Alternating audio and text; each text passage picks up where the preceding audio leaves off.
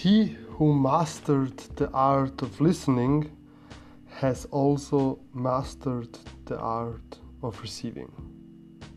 Herzlich willkommen bei Listen to Your Story mit Davorin Barugia. Und in der heutigen Episode möchte ich mal über das Zuhören sprechen. Manches Mal, wenn ich in einer Gruppe von Menschen bin und nur zuhöre und nichts sage, kommt in mir das Gefühl hoch, unbedeutend für die Konversation zu sein. Vielleicht kennst du das.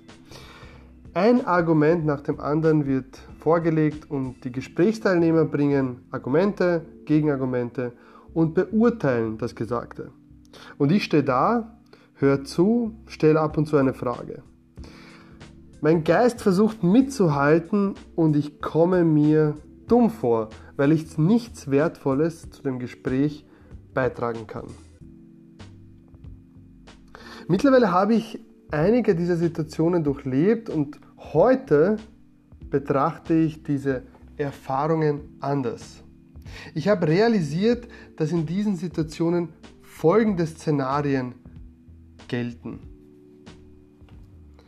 Erstens, du hörst zu und lernst etwas Neues. Hier gibt es nicht viel zu sagen oder beizutragen von deiner Seite. Du bist jemand, der gerade eine wichtige Lektion aus dem Erfahrungsschatz eines anderen hört. Dafür solltest du dankbar sein, denn entweder sind solche Gelegenheiten selten oder verdammt teuer. Weiters bist du in diesem Prozess genauso wichtig wie dein gesprächiges Gegenüber. Wie heißt es so schön, ohne Schüler da auch kein Lehrer. Zweite Situation.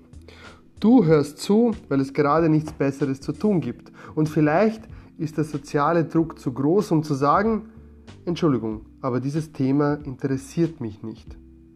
In einem meiner Lieblingsfilme, La Grande Bellezza, hat der Protagonist Folgendes gesagt, so in der Art. Ich habe keine Zeit, um mich in unbedeutenden Situationen aufzuhalten. Dem stimme ich zu. Drittes Szenario.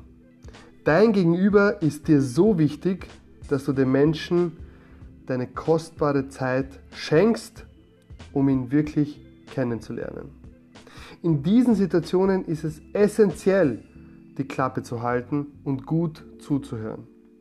Dafür werden dir Menschen dankbar sein. Coaches und Therapeuten bestreiten ihren Lebensunterhalt damit.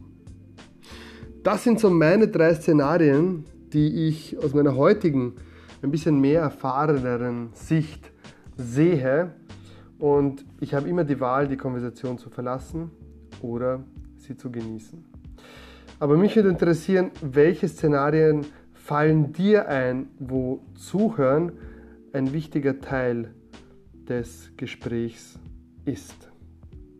Für Listen to Your Story, Davorin Barugia.